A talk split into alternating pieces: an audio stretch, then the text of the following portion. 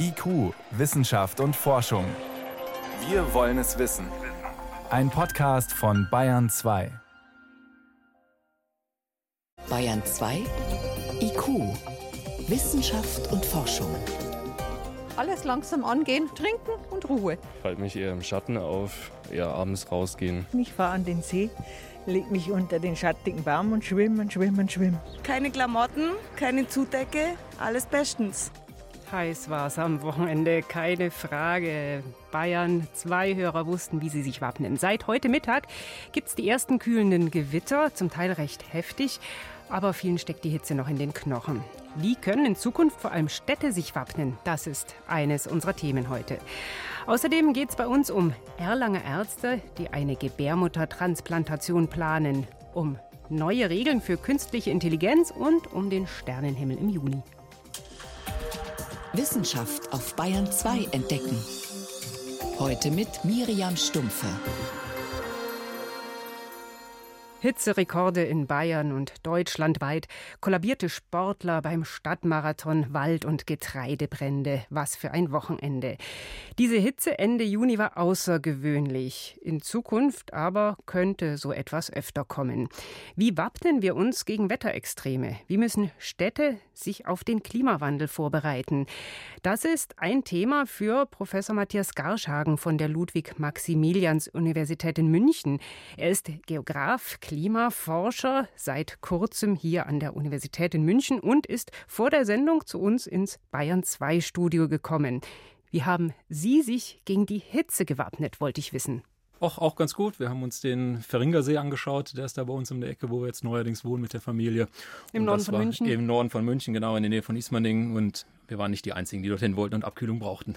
Tatsächlich, die Menschen verlassen Städte an heißen Wochenenden ja in Massen, in der Bahn, im Auto, wie auch immer. Ja, was können wir denn tun, damit wir es besser in Städten aushalten?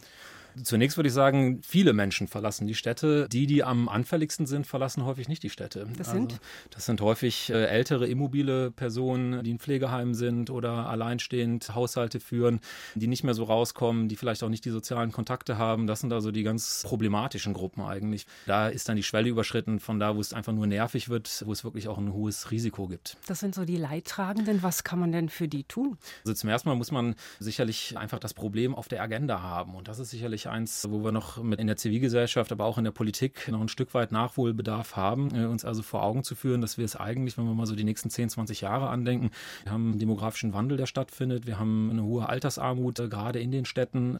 Und das sind also Probleme, die sich zuspitzen werden, wo wir in der Zukunft noch mehr Verwundbarkeit sehen werden.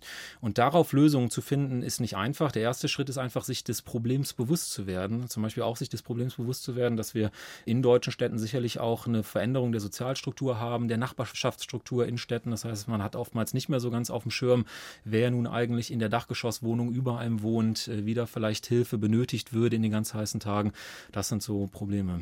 Und müssen wir solchen Menschen Klimaanlagen in die Wohnung stellen oder was anderes tun? Ja, das ist äh, sicherlich in einigen extremen äh, Lagen, wenn wir jetzt an Pflegeheime denken zum Beispiel oder an ganz heiße Dachgeschosswohnungen, sind Klimaanlagen natürlich immer ein notwendiger Punkt.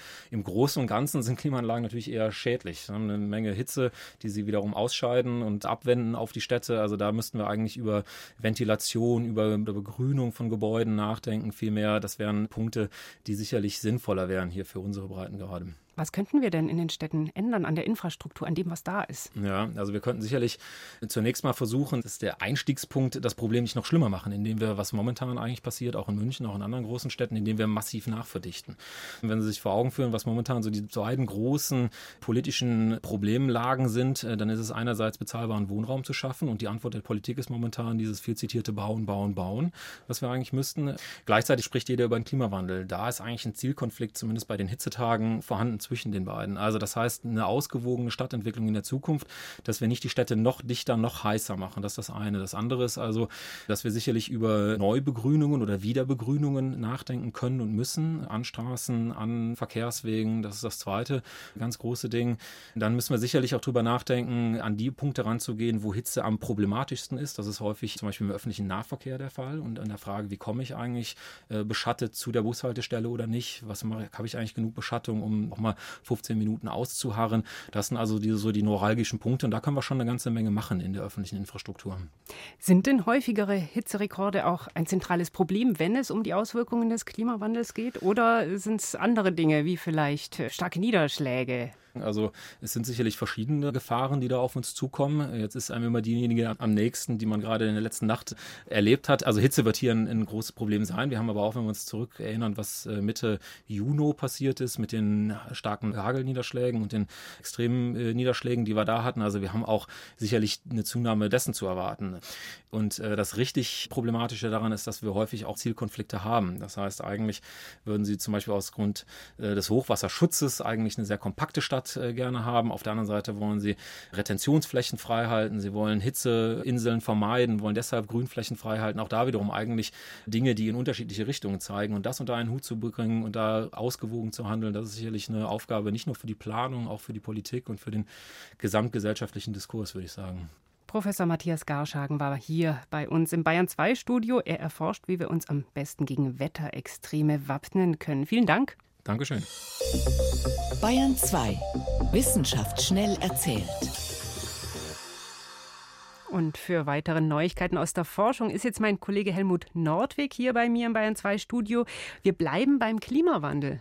Und bei einer neuen Studie, die sagt, es ist praktisch ausgeschlossen, dass die Menschheit die Erderwärmung auf 1,5 Grad begrenzen kann. Mhm. Diese eineinhalb Grad, das ist ja der Wert, bei dem die Folgen noch einigermaßen beherrschbar wären.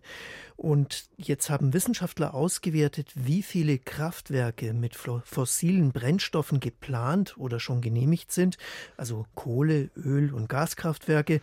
Zusammen mit denen, die es schon gibt und denen, die zurzeit gebaut werden, würde bereits zu viel CO2 entstehen. Wenn die alle so laufen wie geplant, so lange laufen. Ja, natürlich. Das ist, natürlich das ist die gesagt. Voraussetzung, das ist nicht gesagt. Die lange, äh, lange Laufzeit ist natürlich ein Punkt bei Kraftwerken. 40 bis 50 Jahre rechnet man da. Es gibt noch eine Voraussetzung, man könnte dann natürlich auch das Treibhausgas aus den Kaminen abfangen und unterirdisch speichern, aber das ist extrem teuer, geht auch noch nicht so ganz und saubere Energiequellen wären auf jeden Fall sinnvoller. Um diese eineinhalb Grad zu erreichen, sagen die Forscher, müssten wir die CO2-Emissionen in den nächsten 15 Jahren schon auf Null runterfahren. Das ist ja nicht nur, was Kraftwerke angeht, nicht in Sicht. Insgesamt muss man also leider sagen, sind zwei Grad wahrscheinlich realistischer. Und zeigt also ganz wichtige Weichenstellungen müssen ganz schnell passieren. Sehr schnell. Jetzt geht es um ein Darmbakterium, das Übergewichtige ein bisschen gesünder machen soll. Forschung aus Belgien und, Niederland und den Niederlanden an diabetischen Mäusen hat gezeigt, dass ein bestimmtes Darmbakterium das Fortschreiten dieser Erkrankung aufhalten kann. Ein einziges Darmbakterium. Ein einziges. Es heißt Akkermansia. Das kommt auch bei gesunden Menschen in großer Menge vor und deshalb haben diese Forscher das jetzt auch beim Menschen angewandt. Entweder lebende oder abgetötete Bakterien mit dem Essen gegeben. Und 32 Übergewichtige waren das, die haben schon ein bisschen von diesem Bakterium, aber eben nicht allzu viel. Mhm. Äh, Übergewichtige mit Prädiabetes oder dem metabolischen Syndrom, das sind Krankheiten, die sich zu Diabetes entwickeln könnten. Und da ging, äh, konnte das Fortschreiten der Krankheit etwas aufgehalten werden. Und hat sich noch was anderes geändert, zum Beispiel das Gewicht? Das Gewicht ist um ein paar Kilo zurückgegangen, das Cholesterin gesunken und so weiter. Das sind ja alles auch wichtige Risikofaktoren für Herzinfarkt, Schlaganfall. Das Ganze ist aber noch weit weg davon, dass man die Bakterien jetzt sofort als Nahrungsergänzungsmittel anwenden kann. Dazu bräuchte es schon noch eine größere Studie. Jetzt zu einer spektakulären Raumfahrtmission, die die NASA angekündigt hat. Nicht aus Bayern. Nein, mal, der Ministerpräsident Söder könnte ein bisschen neidisch werden. Der hat nämlich heute in Garching die größte Raumfahrtfakultät Europas angekündigt. Aber in den USA, da ist man doch schon weiter. Die NASA, die möchte eine Drohne zum Saturnmond Titan schicken. Der ist ja interessant, weil er erdähnlich ist. Genau so ist es. Und Dragonfly soll diese Drohne heißen, eine Art Mini-Hubschrauber mit Atomkraft angetrieben, soll in die Atmosphäre, also genau wie die Erde hat auch dieser Mond vom Saturn eine Atmosphäre, soll eintauchen und sie vermessen. Die besteht aus Methan und Ethan, das regend gelegentlich abbildet, dann sehen. Die verschwinden dann auch ab und zu mal wieder. Und das ist also interessant, das alles zu untersuchen. Diese Sonne soll eben nicht nur fliegen, sondern auch immer wieder landen und die Oberfläche Oberfläche untersuchen, 2034 dort ankommen. Bisschen dauert es also noch. Vielen Dank an Helmut Nordwig mit den Kurzmeldungen.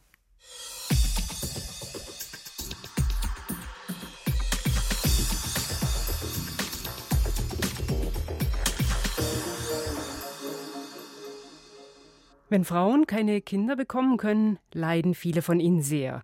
Für manche aber haben Mediziner inzwischen einen Ausweg. Moderne Transplantationsmedizin macht es möglich, dass Ärzte eine fremde Gebärmutter einpflanzen und die Frauen damit schwanger werden.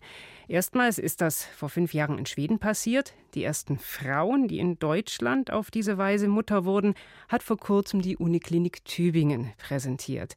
Eine riskante Therapie, doch auch in Bayern am Uniklinikum Erlangen stehen die Ärzte in den Startlöchern. Noch in diesem Jahr wollen sie einer Frau die Gebärmutter einer lebenden Verwandten einsetzen. Sophia Rusdorfer schildert, wie weit die Vorbereitungen sind.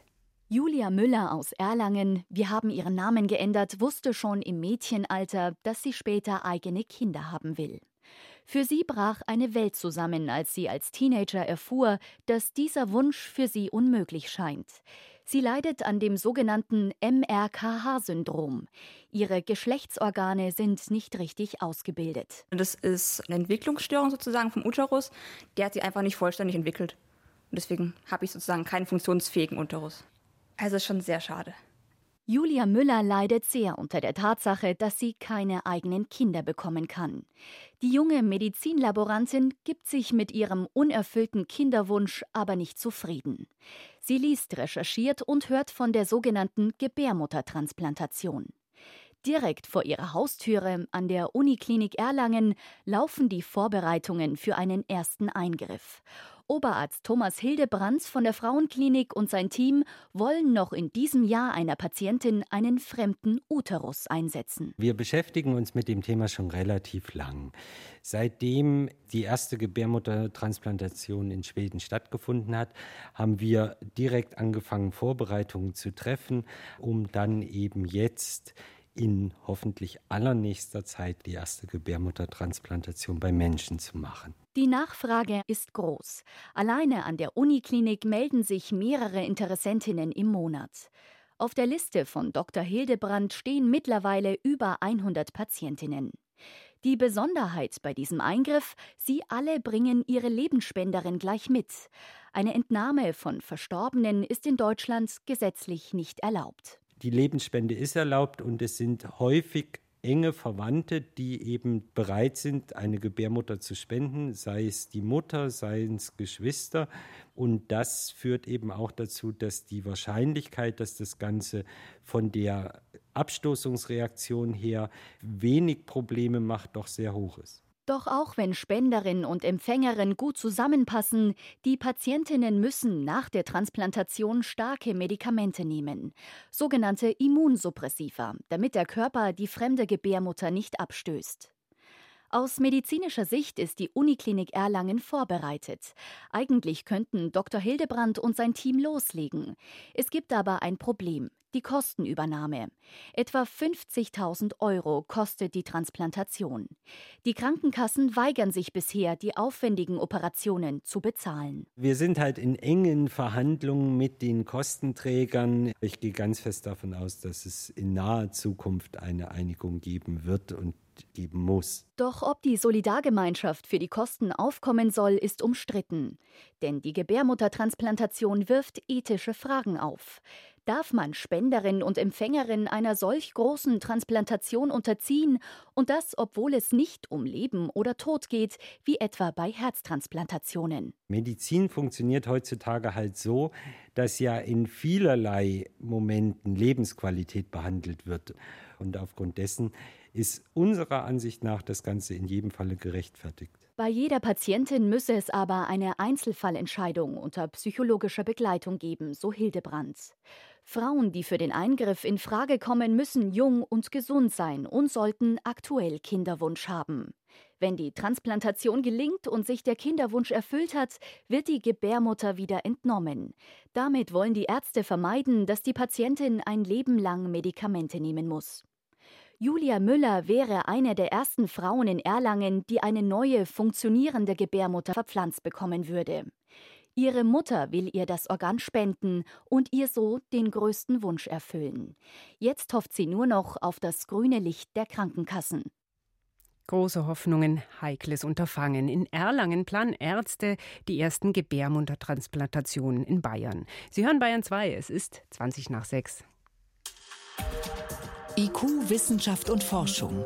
Wenn Sie mehr wissen wollen, Hintergründe zum Programm von IQ finden Sie unter bayern2.de. IQ, Wissenschaft und Forschung. Montag bis Freitag ab 18 Uhr.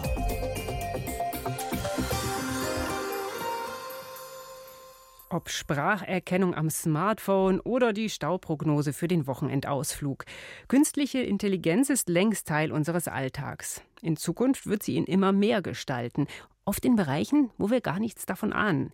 Deshalb bewächst das Bedürfnis, Regeln zu setzen, was KI darf und was nicht. Auf allen Ebenen. Die Bundesregierung hat letztes Jahr eine Datenethikkommission eingesetzt.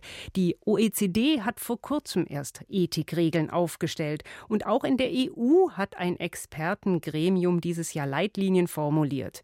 Und die Autoren dieser EU-Leitlinie zu KI haben letzte Woche noch einmal mit Empfehlungen nachgelegt und gesagt, es braucht eine rote Linie, Bereiche, wo Europa seine Finger davon lassen soll, autonome Waffensysteme zum Beispiel. Mit solchen Fragen beschäftigt sich auch Professor Wolfgang Walster. Er ist KI-Forscher der ersten Stunde, Geschäftsführer des Deutschen Forschungszentrums für künstliche Intelligenz und Mitglied der Deutschen Datenethikkommission. Von ihm wollte ich vor der Sendung wissen, gibt es Bereiche, wo Sie sagen würden, nein, da machen wir nicht mit? Ja, das sollten wir auf jeden Fall tun. Und zwar muss man das von Fall zu Fall unterscheiden. Wir sollten jetzt mit der Überregulierung etwas vorsichtig sein, aber in der Tat, rote Linien gibt es. Ein Beispiel ist, wenn wir Maschinen trainieren, diese Systeme der KI, die werden ja heute mit maschinellem Lernen auf großen Datensätzen trainiert. Wenn ich aber weiß, dass diese Datensätze sehr stark schon Vorurteile beinhalten, weil das Entscheidungen waren, die aufgrund von Vorurteilen getroffen getroffen wurden, dann kann ich natürlich nicht hingehen und sagen, das System hat das ja alles wunderbar gelernt, jetzt wenden wir das mal zur Entscheidungshilfe an. Also typisch wäre ein Beispiel bei der Einstellungspraxis, dass wir irgendwelche Gender oder auch Herkunft nutzen, um vielleicht im Bereich der Entlohnung schlechter zu bezahlen. Das geht natürlich nicht. Es gibt die berühmten Beispiele in der Justiz, wo man sagt, ob ein Strafgefangener zum Beispiel schon etwas vorzeitig entlassen werden soll oder nicht. Das darf natürlich nicht von der Hautfarbe abhängig gemacht werden und so weiter. Das heißt also, wenn ich bewusst Daten, die nachweislich Vorurteile enthalten, zum Training benutze, dann muss man sagen, da ist sicherlich eine rote Lampe. Da muss ich dann aber auch wissen, was sind da für Daten drin? Da ist ja die Frage, wie kann man das nachvollziehen? Wenn wichtige Entscheidungen getroffen werden, muss jederzeit der Datensatz, auf dem gelernt wird, offengelegt werden. Wir sagen ja beim maschinellen Lernen, vereinfacht gesagt, Schrott rein, Schrott raus. Das heißt, wenn ich sehr schlechte Daten dorthin gebe, lernt das System natürlich etwas, was auch nicht sehr nützlich ist. Und das ist sogar so, dass wenn ein System, was gut gelernt hat, dann mit Daten, die aber zum Teil verfälschte Informationen enthalten, wieder lernt, dann ist das ganze System kontaminiert, also mit anderen Worten unbrauchbar. Also die Datenlage, das ist eine Sache, wo ich auch in der Datenethikkommission werden wir auf jeden Fall sagen, die Daten müssen bei solchen gravierenden Entscheidungen auf jeden Fall offengelegt werden. Das ist eine Sache. Wer können solche Daten überprüfen? Muss das routinemäßig irgendwie geschehen, institutionalisiert sein? Ich würde erstmal damit beginnen, dass das eine Selbstauflage ist und dann später, sobald Fälle bekannt werden, wo man sagt, oh Mensch, jetzt soll das also maschinell entschieden werden, dann muss natürlich auch gesagt werden, ja, sind das Bereiche, beispielsweise wenn das im Bereich der Justiz wäre, dann würde ich ja sagen, da muss natürlich der Staat auch dafür sorgen, dass die Entscheidungsalgorithmen, deren Grundlage überprüft wird. Andererseits gibt es viele Ängste. Vertrauen muss man ja auch erst schaffen. Das könnte natürlich durch klare Regeln auch entstehen.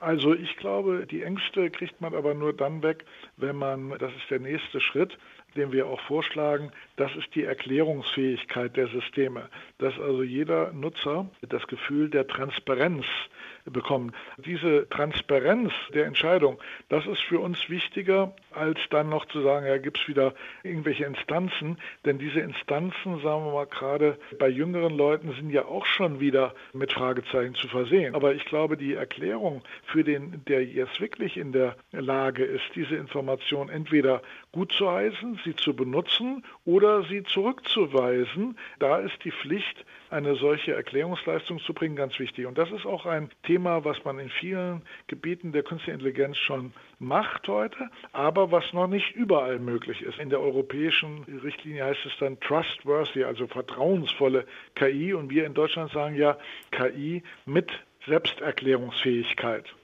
Bei KI geht es ja auch ganz stark um weltweiten Wettbewerb. Könnte KI mit, ich sag mal, ja, zum Beispiel so einer Erklärungsfähigkeit oder so einem echten Ethiksiegel ein Erfolgsprodukt sein? Auf jeden Fall.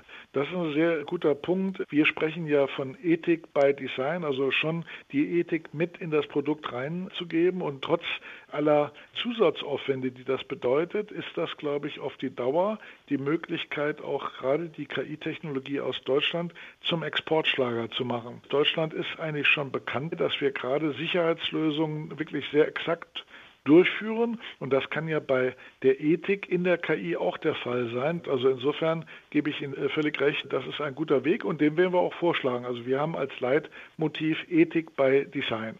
Welche Regeln braucht KI? Das war Professor Wolfgang Wahlster, Geschäftsführer des Deutschen Forschungszentrums für künstliche Intelligenz. Vielen Dank. Dankeschön.